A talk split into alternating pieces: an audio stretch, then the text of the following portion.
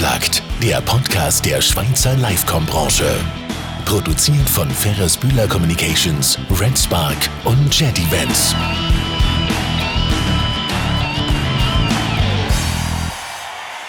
Wir heißen euch zu einer weiteren Ausgabe von Unplugged, einem Podcast für die Schweizer Livecom-Branche, recht herzlich willkommen. Im Podcast wird präsentiert von Top Events Schweiz, einem Anbieter von moderner Eventinfrastruktur in der ganzen Schweiz. Mein Name ist Christoph Kamber. Heute bereits die elfte Folge von Unplugged. Die Branche hat bewegte Zeiten hinter sich und es sind noch Nachwehen deutlich spürbar. Aber nicht nur die Veranstaltungsbranche hat unter der Pandemie gelitten, auch die Gastrobranche ist arg gebüttelt worden. Heute beim Unplugged zu Gast ist dann auch niemand anders als der Präsident von GastroSwiss, der Casimir Platzer. Er führt seit rund acht Jahren den grössten gastgewerblichen Verband mit über 20.000 Mitgliedern und ist somit eigentlich, so darf man sagen, der oberste Beizer der Nation. Herzlich willkommen am Mikrofon, Casimir. Danke, Christoph, danke für die Einladung. Zuerst vielleicht einen Blick zurück. Überall, wo Personen sich treffen, zusammensitzen oder feiern, ist in den vergangenen zwei Jahren Vorsicht geboten oder es ist gar nicht erst möglich gewesen. Die ausgesprochenen Restriktionen und Massnahmen sind nicht immer nachvollziehbar und haben zu grossen Verwerfungen im System geführt. Viele Unternehmer haben ihre Tätigkeit massiv einschränken oder gar einstellen. Etliche Betriebe sind über Nacht mit einer Problemstellung konfrontiert worden, die die Schweiz so noch nie gesehen hat wieder erwarten ein Zustand, der sich über zwei Jahre lang hingezogen hat. Auch wenn wir im internationalen Vergleich gut abgeschnitten haben, muss man im Nachhinein sagen, ich glaube, wir sind nicht vorbereitet nicht parat schlicht überfordert. Casimir, rückblickend zum Stichwort überfordert, hast du dem zustimmen? Nein, also überfordert ist man, wenn man etwas gar nicht kennt und, äh, und das nicht kann bewältigen kann. Und natürlich haben wir die Situation äh, von so einer Pandemie, wo uns der Staat quasi äh, ein Berufsverbot auferlegt, äh, während äh, insgesamt zwischen acht und zehn Monaten äh, das Restaurant zumacht. Das hat man nicht kennt. Ähm, Du hast es aber gut gesagt, wir haben es international besser gemacht als die umliegenden Länder. Das ist unbestritten. Es hat aber auch den Druck von verschiedenen Branchen gebraucht, damit es so war, weil sonst hätten wir es vielleicht gleich gemacht wie in Deutschland und Österreich. Und die Restaurants wären nach allen Lockdowns zwei Monate länger zu gewesen. Ähm, wir wären auch nicht Mitte Februar bereits in die Normalität äh, gekommen, wenn wir das nicht wirklich mit Nachdruck hätten gefordert. Also es hat ein gutes Zusammenspiel gebraucht zwischen Verwaltung, zwischen der Regierung, aber auch zwischen den stark betroffenen Branchen wie Eventbranche, aber eben auch wie das Gastgewerbe. Das Gastgewerbe hat ja schon vor der Krise mit einer hohen Fluktuation, Konkurs und vielleicht auch ein instabilen Verhältnissen gekämpft. Lohnt sich das Wirten denn heutzutage überhaupt noch? Also für ganz, ganz viele von der Branche lohnt sich das, wenn man es gut macht, wenn man wirklich die Leidenschaft hat, die Herzlichkeit und die Gastfreundschaft, dann, dann äh, kann man sehr erfolgreich auch heute noch im Gastgewerbe tätig sein. Äh, aber es gibt eine hohe Fluktuation die Eintrittsschwelle ist äh, relativ tief und äh, es hat Haufen Leute, die das Gefühl haben, ja, wenn ich einen Kaffee verkaufe für äh, 4 Franken, äh, dann habe ich irgendwie 3 Franken 50 verdient und so ist es natürlich nicht und darum gibt es vielleicht auch äh, Enttäuschung in der Branche und solche, die, die es versuchen und die Branche wieder gleich verlieren. Das wird auch in Zukunft so sein und hat mit der Pandemie nichts zu tun. Die Gastrobranche hat in den Krisenjahren in den letzten zwei bis zu 50 Prozent vom Umsatz verloren. Das ist riesig viel. Sie setzt in der Regel rund 20 Milliarden Schweizer Franken pro Jahr um und beschäftigt doch äh, 240.000 Mitarbeiter. Jetzt, wie stark ist die Gastrobranche in der Pandemie dezimiert worden und was sind aus deinen Augen die grössten Herausforderungen in der unmittelbaren Zukunft? Ja, sie ist dank der Hilfe, die dann schlussendlich mal gekommen sind, ähm, ist sie weniger dezimiert worden, als wir das befürchtet haben. Ähm, und ich denke da die, die Härtefallgelder, wo wir aber lange haben müssen dafür kämpfen und wo übrigens je nach Kanton auch sehr unterschiedlich sind äh, geflossen.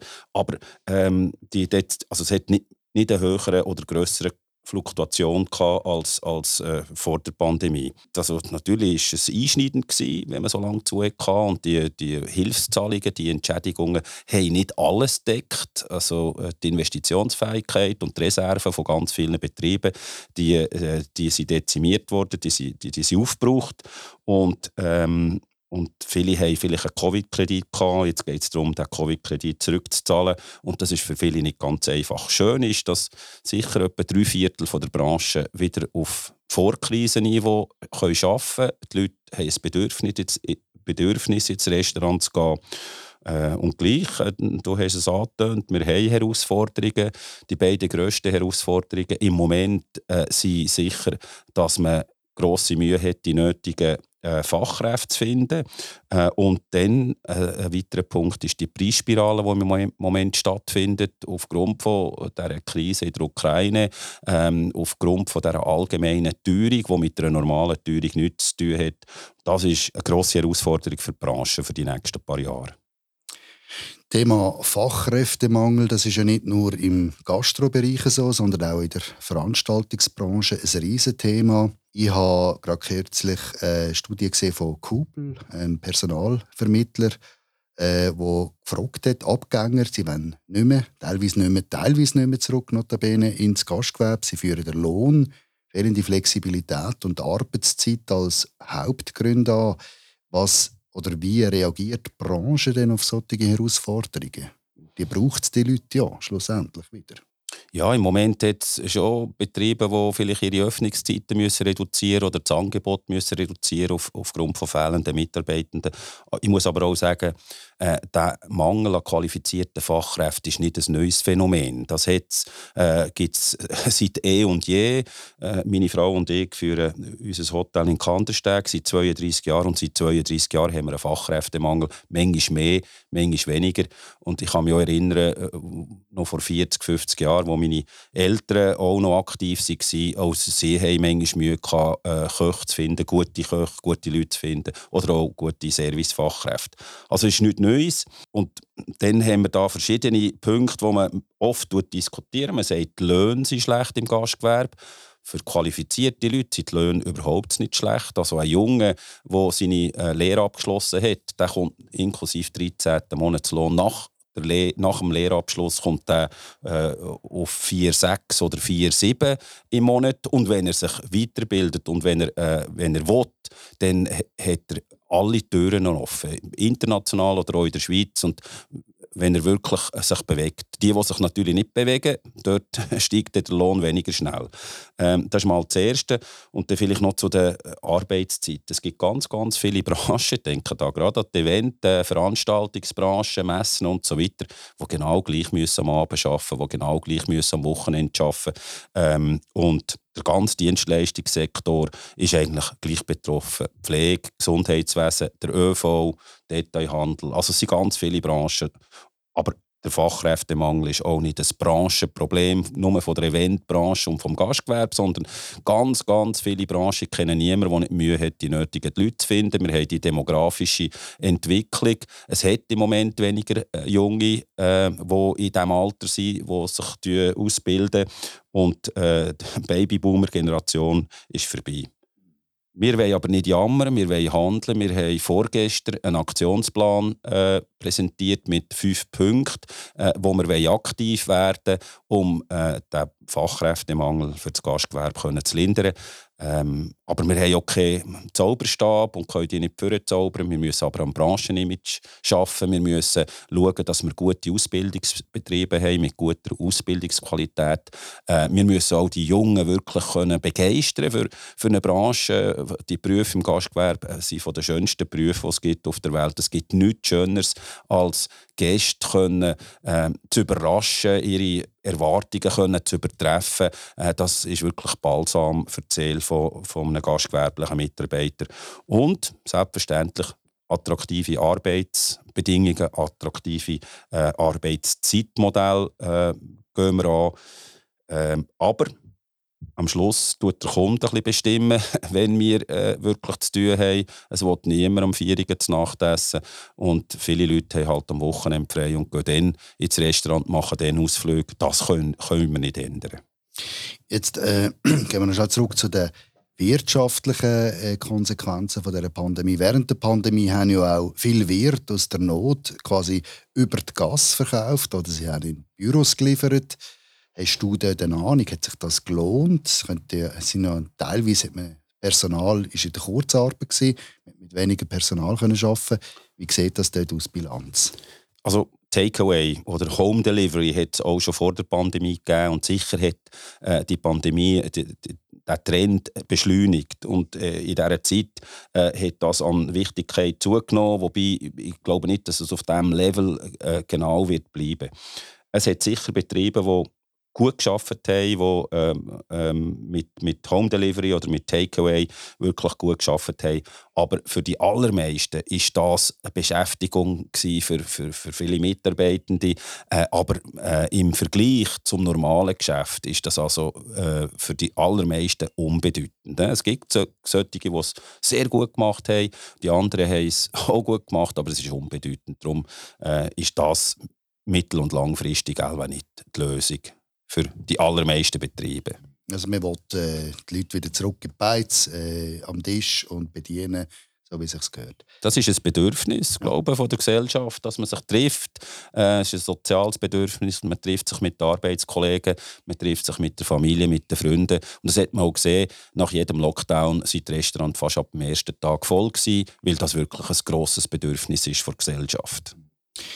Jetzt Pandemie hat bei vielen Wirten auch ein bisschen die Existenzfrage glaub, ausgelöst. Jetzt kommt die Entschädigungsinitiative, die von der GastroSuisse initiiert worden ist und von zehn weiteren Verbänden, Berufsverbänden und praktisch eigentlich allen Parteien mitgetragen wird. Kannst du uns schnell sagen, um was es da genau? Ich habe vorher gesagt, wir haben ja am Schluss äh, sind die Hilfszahlungen, Entschädigungen gekommen. Äh, aber es war ein ständiger Kampf. Gewesen. Man hat äh, das Improvis improvisiertes Covid-19-Gesetz äh, hat verabschiedet im Parlament. Das ist ständig angepasst und abgeändert worden. Und mit der Volksinitiative wollen wir eigentlich sicherstellen, dass die Spielregeln der Entschädigungen vorher klar sein, damit man weiß, wer wenn welche Entschädigung äh, bekommt. Es kann nicht sein, dass wir äh, müssen ständig für das kämpfen. Und es geht darum, die Betroffenen, die stark betroffenen Unternehmen und auch die stark betroffenen Mitarbeitenden oder selbstständig Erwerbenden, dass die, äh, wenn ihnen nicht zulässt, normal zu arbeiten, dass die von der Stelle, wo das beschlossen hat, auch entschädigt werden ist ja schon, gehört ein bisschen zum Thema Aufarbeitung vom, von der Pandemie. Darf man, darf man denn nicht davon ausgehen, dass Politik von sich aus jetzt die glaube offensichtlichen Defizite der Pandemiebewältigung in die Hand nimmt? Braucht es dafür die Initiativen überhaupt? Wir sind überzeugt, dass es die Initiative braucht, damit eben Politik nicht auf einmal die Diskussionen um Entschädigungen, um Anpassung von, von dem Epidemiegesetz auf einmal auf die lange Bank äh, legen und, und dann haben wir nichts. Dann haben, werden wir auch im nächsten Fall äh, von einer Pandemie äh, nichts haben. Und ähm, wir wollen nicht Druck ausüben auf das Parlament, aber wir wollen einfach schauen, dass sie weiterhin daran diskutieren und darum braucht es die Initiative. Man hat auch während der Pandemie gesehen, dass das Parlament teilt ist. Die einen äh, wollen entschädigen, die anderen sind eher zurückgehalten. Äh, das kann ich verstehen, aber es braucht jetzt äh, eine gesetzliche Regelung, wo das von Anfang an festgelegt ist. Ich nehme an, da gibt es eine Webseite. Wie, wie, kann man die Initiativen unterstützen? Das macht absolut Sinn. Ich glaube, für die ganze Branche, sowohl Gastro wie aber auch Event und viele weitere Branchen, die da betroffen sind. Wie kann man da helfen, dass die nötigen Unterschriften zusammenkommen? Ja, es braucht die Unterstützung von allen diesen Verbänden. Ich hoffe auch, dass äh, Expo-Event, also die Veranstaltungsbranche, und bin überzeugt, die sind ja auch stark betroffen gewesen, da kräftig mithelfen, die Unterschriften zu sammeln. Wir haben 18 Monate Zeit, wir haben im März die Initiative lanciert und äh, ja, äh, man hat äh, Zugang zu den Unterschriftenbögen meistens über Branchenverbände. Ich nehme an, auch du hast auf deiner Webseite einen Link zur Initiative oder direkt auf der äh, Initiativseite äh, Entschädigung ja. Äh, .ch, sonst googeln, Entschädigungsinitiative, tut uns unterstützen. Ihr könnt die Unterschriftenbögen anladen, unterschreiben. Wichtig ist, dass nur die Leute von der gleichen Gemeinde auf einem Bogen unterschreiben tun und nicht von verschiedenen Gemeinden und äh, sie einreichen. Äh, dass wir die Unterschriften, die nötigen 100'000, so schnell wie möglich zusammen haben. Jetzt im Moment haben wir ja alle, alle Hände voll zu tun. Aber schauen wir äh, ein bisschen über den Tellerrand aus. Im Herbst, siehe Portugal, äh, wo gerade aktuell Zahlen wieder steigen, ist es auch durchaus möglich, dass auch bei uns die Fallzahlen wieder steigen, die Spitalauslastung wieder steigt. Auch die Gefahr von erneuten Restriktionen ist nicht band. Wie siehst du das? Ja, also ich, ich, muss sagen, seit dass ich mich kann erinnern oder seit Menschengedenken, haben wir zumindest in der kälteren Jahreszeit immer irgendwann mal eine Infektionswelle gehabt. Sei das eine Grippewelle, sei das jetzt Corona in den letzten zwei Jahren. Und ich bin zu 100% überzeugt, dass wir auch im nächsten, spätestens im Oktober, November auf den Winter zu, wird es wieder irgendetwas geben. Ob das eine Variante ist von dem Coronavirus, oder ob das ein anderer Virus ist, das wird sich zeigen. Und wichtig ist, dass wir jetzt ähm, gelernt haben aus den letzten zwei Jahr Jahren, dass wir den richtigen Umgang haben mit diesen Initiativen und, und dass wir auch prüfen, was hat überhaupt genützt, haben jetzt die Lockdowns etwas gebracht, haben die Berufsverbote etwas gebracht. Aber äh, wichtig ist, dass man nicht in Panik verfällt. Und, äh, und was auch wichtig ist, jetzt, dass Behörden äh, die nötigen Vorkehrungen treffen. Ich glaube, die vulnerablen äh, Teil der Gesellschaft, die, wirklich die Älteren und äh, die Leute mit Vorerkrankungen, die müssen vor allem geschützt werden. Man hat, das ist vielleicht eine kleine Kritik, man hat auch versucht, die Jungen ähm, äh, ständig zu schützen, dabei sind die nicht unbedingt gefährdet gewesen. Und das, diese Lehre müsste man ziehen. Ich hoffe nicht, dass es nochmal zu Lockdowns kommt. Ich glaube auch nicht. Auf das wird man hoffentlich verzichten. Aber es ist wir müssen mit diesen Infektionswellen, die es immer gegeben hat, müssen wir können umgehen, ohne dass wir in Panik äh, verfallen. Mhm. Also die Erwartungen von GastroSwiss an die Behörden, punkto Vorbereitung, ich nenne jetzt das Thema äh, Planungssicherheit auch, mögliche Massnahmen, falls es wieder losgeht, wo sind da die Erwartungen von, von GastroSwiss an die Behörden? Also ich glaube, ähm, also mit der Initiative bezüglich Entschädigungen ähm, werden wir noch nicht nachher sein bis, äh, bis nächsten Winter. Aber ich glaube, es ist wichtig, dass man vorbereitet ist, dass man äh, das Gesundheitswesen gut aufstellt, dass man die nötigen, allenfalls äh, zusätzliche Bett zur Verfügung stellen kann, äh, was es braucht. Und, und dann ist äh, der Schutz, ich habe es vorher gesagt, der Schutz von der, äh, von der Eltern und von den Leuten mit Vorerkrankungen, dass man äh, Impfstoffe die zur Verfügung hat, äh, und zwar früh genug. Und eine gute Teststrategie hat sich auch gezeigt, dass das wichtig ist. Ähm, und da hoffe ich, dass äh, auch Behörden, wir werden unsere Hausaufgaben machen, ich hoffe, dass auch Behörden ihre Hausaufgaben werden machen. Es war nicht immer so gewesen während der Pandemie. Wie erlebst du denn jetzt äh, aktuell die äh, äh, sage jetzt nicht Kompetenzgerangel, aber so ein die Verantwortung hin und her schieben zwischen Bund und Kanton? Wie stehst du da dazu?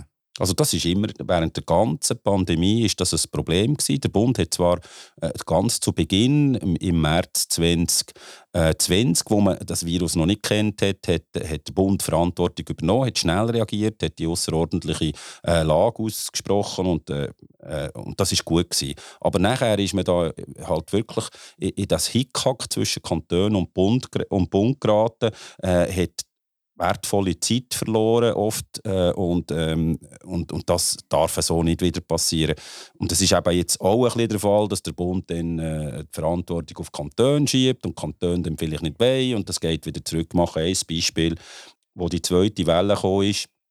Die ist im Oktober 2021, ähm, Entschuldigung, 2020, ist, ist die zweite Welle wirklich explosionsartig gekommen, so wie es niemand erwartet hat. Und die höchsten Zahlen an Infektionen haben wir Ende Oktober, Anfang November.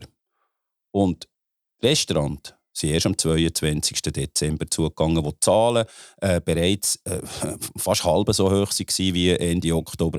Und gerade auf die Festtage hin, für ganz viele Betriebe ist das wirklich schwierig gewesen. Also dort hat man eine wertvolle Zeit verpasst und da hätte man aus meiner Sicht äh, besser können vorgehen wenn man nicht äh, das Hickhack hätte zwischen Bund und Kanton. Da gibt es Optimierungsbedarf. Bisschen, vielleicht noch eine andere Frage. Äh, wir laufen ja, wenn die, Kanton, wenn die Verantwortung bei den Kantonen bleibt, dann ist ja wieder ein Flickenteppich absehbar. Das heißt, im Kanton Aargau darf mit Restaurant, im Kanton Zürich muss man Masken anlegen und im Kanton, was weiß ich, äh, darf man gar nicht in das Restaurant. Was, das wäre auch ein, ein super GAU jetzt wieder, oder? Die, das, das Durcheinander, das Buff. Wie kann man das verhindern? es gibt zwei Aspekte zu dem, oder? Also wenn natürlich, man redet ja von einer äh, endemischen Situation, wo nur irgendwie ganz regional ähm, äh, vielleicht könnte so ein, bisschen, ähm, ein Gefährdungsbereich sein oder, oder, oder hohe Zahlen. Und dann, glaube ich, ist es richtig, dass man, nicht, dass man örtlich, regional Massnahmen treffen und nicht die ganze Schweiz bemüht. Aber ein Flickenteppich, vor allem wenn es dann äh, in der ganzen Schweiz mehr oder weniger eine ähnliche Situation hat, dann wollen wir nicht einen Flickenteppich. Und der Flickenteppich, die unterschiedlichen Unterstützungsmaßnahmen haben wir eben auch bei den Entschädigungen gehabt. Genau da setzt auch die Volksinitiative, die Entschädigungsinitiative an.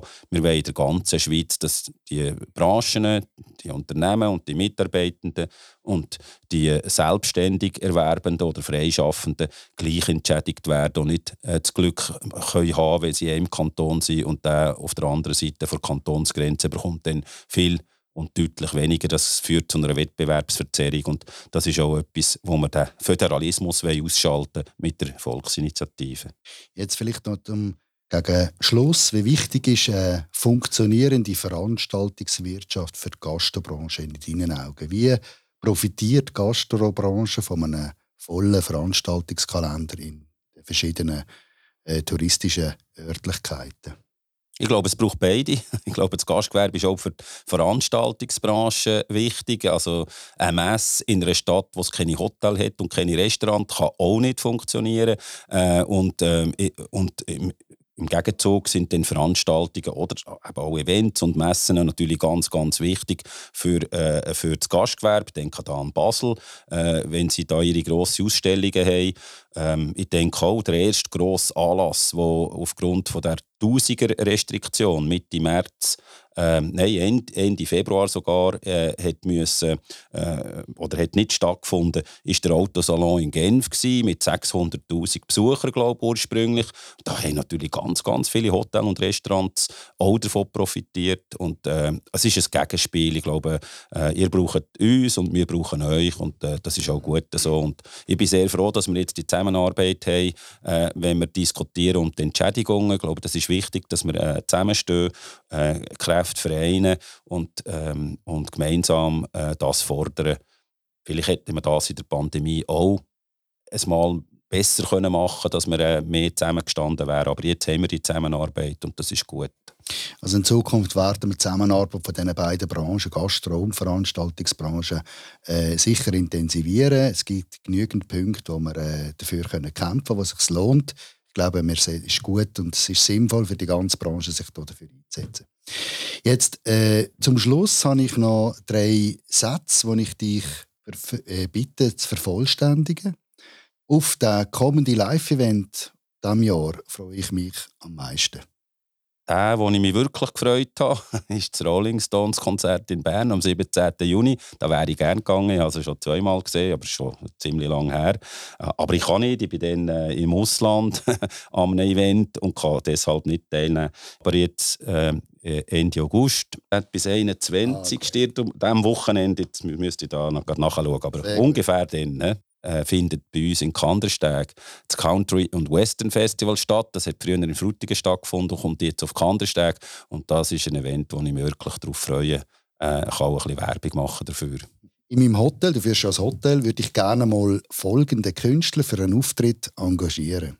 Also wir, wir haben natürlich schon einige Künstler, gehabt, die bei uns auftreten sind ähm, oder auch bei uns logiert haben. Nur sagen jetzt in Anführungszeichen. Das Highlight war mal, gewesen, wo Krokus in Kandersteg am Waldfest sind, auftreten. Und ich bin natürlich in den ganz jungen Jahren wirklich Krokus-Fan. Mit und, den langen Haaren und allem. Ja, äh, hat es alles gegeben, ja.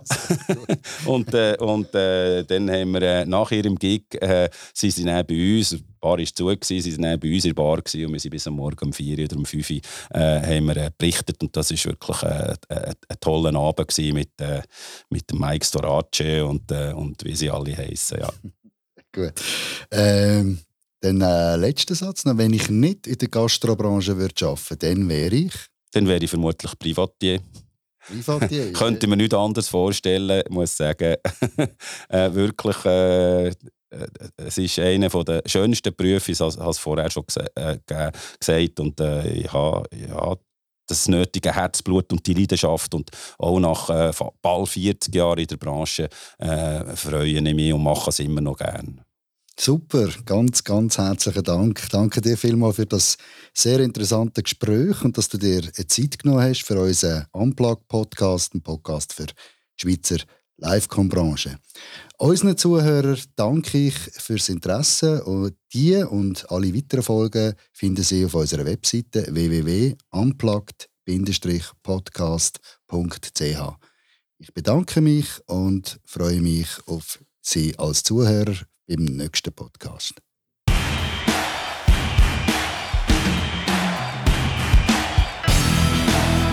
Unplugged, der Podcast der Schweizer Livecom-Branche. Produziert von Ferris Bühler Communications, Red Spark und Jet Events.